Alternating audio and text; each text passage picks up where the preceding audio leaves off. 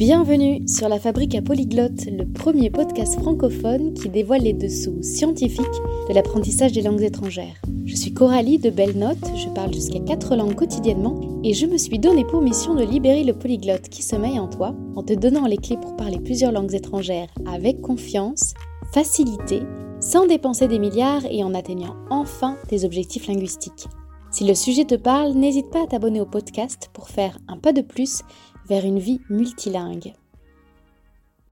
Bonjour à tous. Si je ne vous le dis pas, vous ne saurez jamais à quel point l'enregistrement de cet épisode de podcast a été sportif. Et par sportif, j'entends que entre moi et Fabiola, qui est originaire hein, du Mexique, eh bien on a dû euh, trouver des moments pour euh, caler nos deux fuseaux horaires, euh, moi en France, elle au Mexique, et euh, en fonction de problèmes techniques, de problèmes de connexion, de problèmes d'environnement sonore pas adéquat, etc., on a dû, on s'est retrouvé une fois dans la nuit, une fois dans le matin, le soir pour elle, le matin pour moi.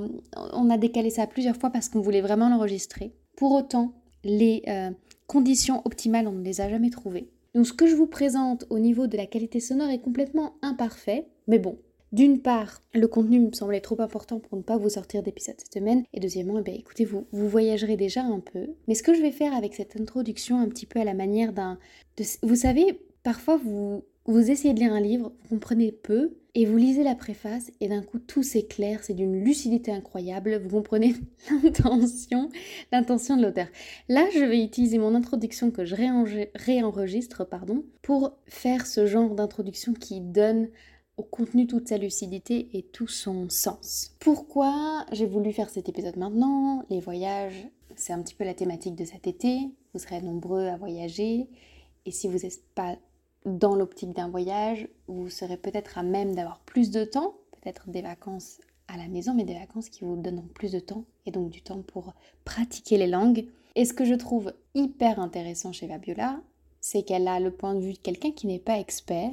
Elle a une attitude qui est particulièrement adaptée au voyage. C'est quelqu'un de très curieux, c'est quelqu'un de très ouvert, c'est quelqu'un qui a plaisir à essayer de nouvelles coutumes et une nouvelle culture. Ce qui la drive dans son voyage, c'est de trouver de beaux paysages et de rencontrer des gens et d'essayer de nouvelles cultures. Et donc ça, ça l'aide dans son, dans son apprentissage des langues. Ce qui est intéressant dans son apprentissage des langues, c'est que c'est un apprentissage autodidacte. Elle vous dévoile plusieurs choses. Elle mentionne d'ailleurs Duolingo et euh, je n'ai pas été dictateur. Je n'ai pas coupé au montage la mention Duolingo, même si c'est une app que moi je recommande pas du tout. Euh, mais euh, elle nous raconte que ça la motive, donc je le laisse parce que après tout, le slogan de, cette, de ce podcast, c'est il y a mille façons d'apprendre une langue. Trouve la tienne. Aujourd'hui, vous allez entendre le récit de Fabiola. Ce que je trouve aussi intéressant, c'est que Fabiola, elle voyage solo à travers le monde et son niveau de langue, qui n'est pas parfait, est un niveau qui lui permet aujourd'hui d'enregistrer un podcast avec une native. Je n'ai pas cherché à utiliser du vocabulaire plus simple, j'ai utilisé les mots que j'utilise au quotidien, elle a tout compris.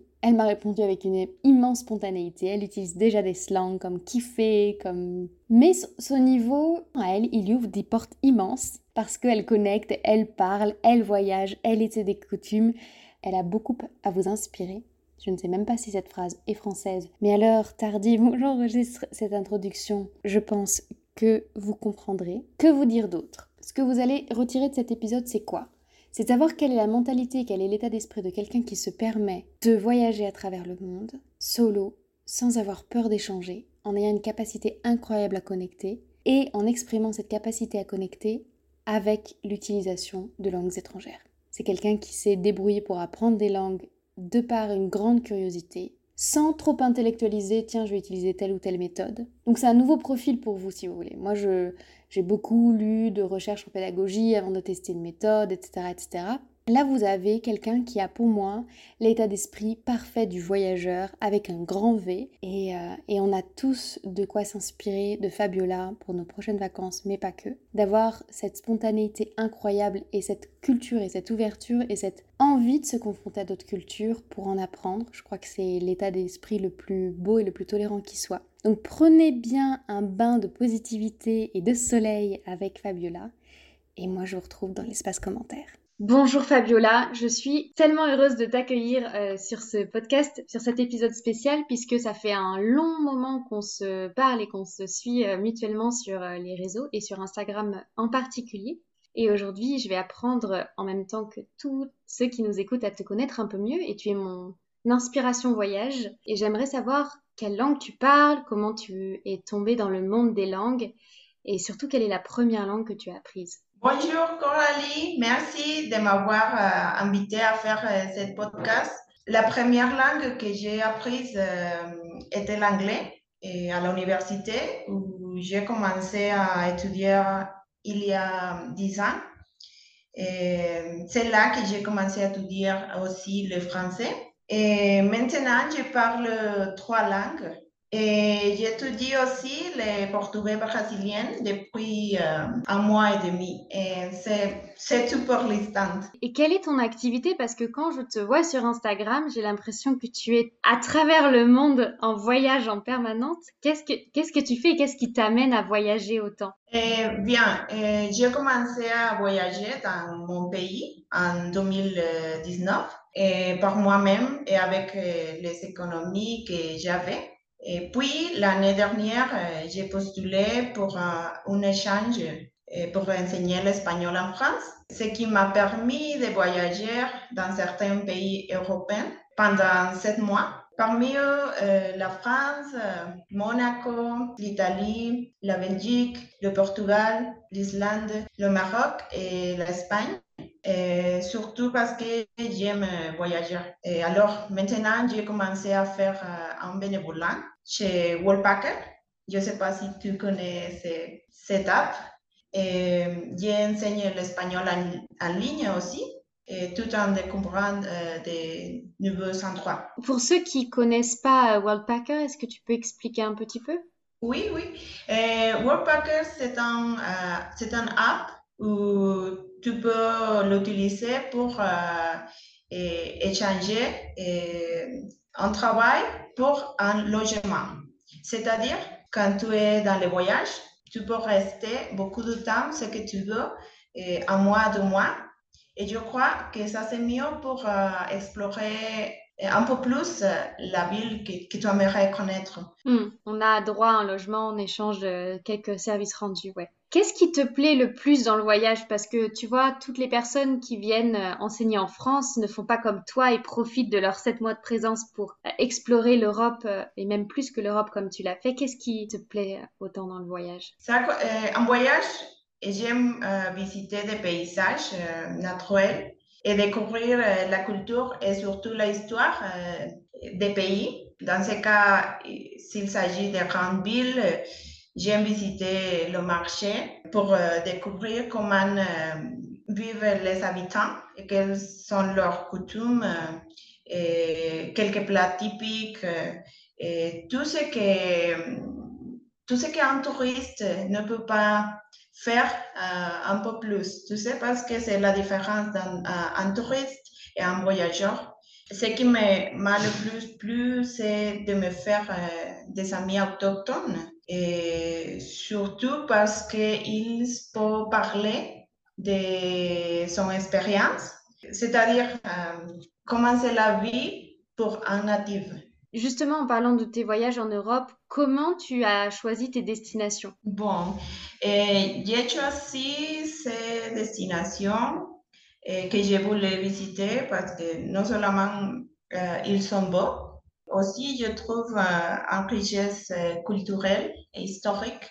Surtout, je suis très intéressée en découvrir toute la culture complètement. Aller au marché, si c'est possible de visiter quelques maisons de personnes natives, partager une expérience que c'est unique, qu'on ne le trouve pas dans notre pays. Et par exemple, le Maroc, je trouve que la langue, la religion et les coutumes, ils sont très liés à sa culture et surtout, euh, il s'agit d'un pays qui, qui est dans un continent différent à le mien. Et est-ce qu'il y a des choses qui ont été parfois pour toi euh, compliquées dans le fait d'être confronté à de nouvelles cultures? Est-ce que tu as eu des, des défis, des... je sais pas, est-ce qu'il y a des choses qui ont été un peu plus challengeantes pour toi en voyage? Oui, je crois qu'il y a, il y a beaucoup de, de, défis. Mais je pense que le plus important pour moi était, en premier lieu, d'avoir une conversation plus approfondie avec des, des autochtones. Un autre défi que c'est important, c'est qu'on ne trouve pas, que si on trouve des personnes qui ne parlent une autre langue différente. Si on va en France, et en France seulement parle français, pas d'anglais, pas d'espagnol, on trouve ça un peu difficile, mais une chose qui aide pour les voyageurs, c'est qu'il y a des personnes aussi qui nous donnent la confiance pour parler. Parce que surtout, c'est ça que j'ai trouvé en France, beaucoup de personnes qui sont très gentilles et qui te disent Ah bon, oui, ça c'est bien, oh, tu parles bien français. Mais je comprends que des fois on a notre langue maternelle qui nous manque, surtout que tu as fait des voyages longs. Est-ce que quand tu vas dans des destinations, tu recherches aussi euh, des communautés euh, qui parlent espagnol pour euh, rencontrer aussi d'autres personnes qui parlent espagnol par exemple en France quand tu es venu Oui. Oui, oui, il y avait beaucoup de, de personnes latines. Latino. Et du coup, juste pour, pour savoir un petit peu, ton équilibre, c'était quoi? La moitié de la journée en espagnol, la moitié en français Comment tu... Bon. 50%. Oui. Quand j'étais en France, mon idée et mon intérêt, c'était pour apprendre le français, pour améliorer mon français. Parce que quand j'arrivais en France, c'était le, euh, comment dire, les bases. Et bon, après, j'ai demandé à quelques personnes euh, qui étaient proches de moi de parler tout en français pour euh, me familiariser et, et pour améliorer. Quand tu as fait tes voyages en Europe, est-ce que tu partais, est-ce que tu es partie toute seule ou est-ce que tu es partie avec des amis? J'ai parti toute seule parce que c'était un échange de langues pour euh, améliorer mon français et pour euh, enseigner l'espagnol. Euh, il y avait des, des camarades qui viennent de, l'Amérique latine, mais je ne, les connais pas. Je crois que je n'avais pas de voyager tout seul parce que j'ai commencé euh, deux ans avant et c'était au Mexique, euh, mon pays que c'est beau, mais c'est un peu dangereux. Et... bon, c'est. Oui, j'avais envie de le préciser parce que d'abord, ça montre ton caractère très curieux, très courageux, et ensuite parce que souvent, c'est avec les voyages en solo que on parle le plus la langue des autochtones et qu'on fait le plus de rencontres parce qu'on est ouvert et, je sais que moi ce qui m'a donné le courage de m'expatrier toute seule en Italie c'est que j'avais déjà fait un voyage solo de 15 jours en Italie et j'avais vu que je rencontrais plein de monde que je pouvais euh, très facilement euh, connecter avec des personnes en Italie. Et donc euh, donc c'est pour encourager ça. Et d'ailleurs je suis partie parce que j'avais entendu des récits de femmes dans des podcasts. Et en fait c'est facile quand on est ouvert et qu'on a envie d'aller vers les gens, de rencontrer des personnes, de, parler, quoi. Oui, oui, euh, totalement. Je crois que c'est euh, très important d'avoir l'inspiration euh, pour faire un voyage.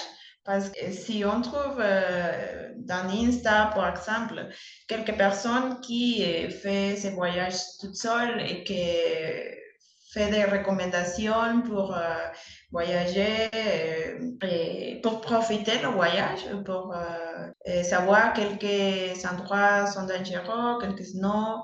Je crois que c'est très important. Et c'est très formateur.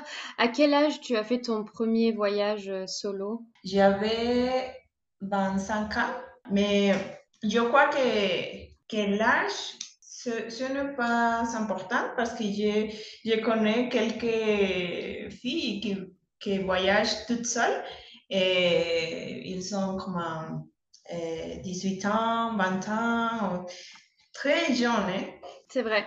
C'est vrai, moi j'ai attendu 20, je sais plus, 26 ou 27 ans et j'avais rencontré en voyage, j'ai fait des soirées avec des personnes des États-Unis, elles avaient 21 ans, un jeune garçon du Canada, il avait pareil, 19 ans. Et euh, ça aide. Et justement, la question que je voulais te poser, c'est maintenant que tu as fait tous ces voyages, est-ce que ça a changé ton rapport aux langues? Ça a changé ton rapport aux autres? Qu'est-ce que ça t'a apporté, euh, tous ces voyages? Oui, je crois que les voyages m'ont aidé beaucoup pour ouvrir mon esprit, et surtout parce que quand on est dans notre propre pays, on dit, ah ok, tout ce que, que je veux, c'est bien, tout est bien.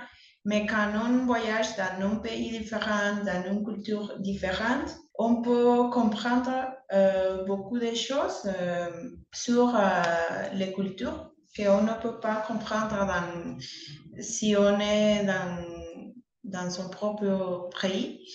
Surtout, euh, ça m'aidait beaucoup pour améliorer les langues. Et le français, et je crois que c'est mieux maintenant parce que quand j'arrivais en France, je parlais à, moi, par exemple, le portugais brésilien. Quand j'étais en voyage, je dis, ah bon, j'aimerais parler comme les personnes natives parce que je trouve cet accent très sexy ou très, très joli.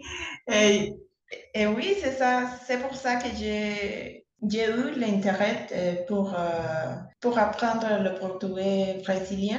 Quelque autre chose pour euh, approfondir mes connaissances sur la culture du pays, de quelques pays de l'Europe, et pour avoir un peu plus de courage sur ma vie. Et c'est surtout qui fait le voyage, je crois, parce que si tu fais un pays après un autre pays, après un autre pays avec des cultures différentes, des défis différents, et tu dis, ah bon, je le peux faire et je peux continuer eh, à faire un autre pays différent. Non?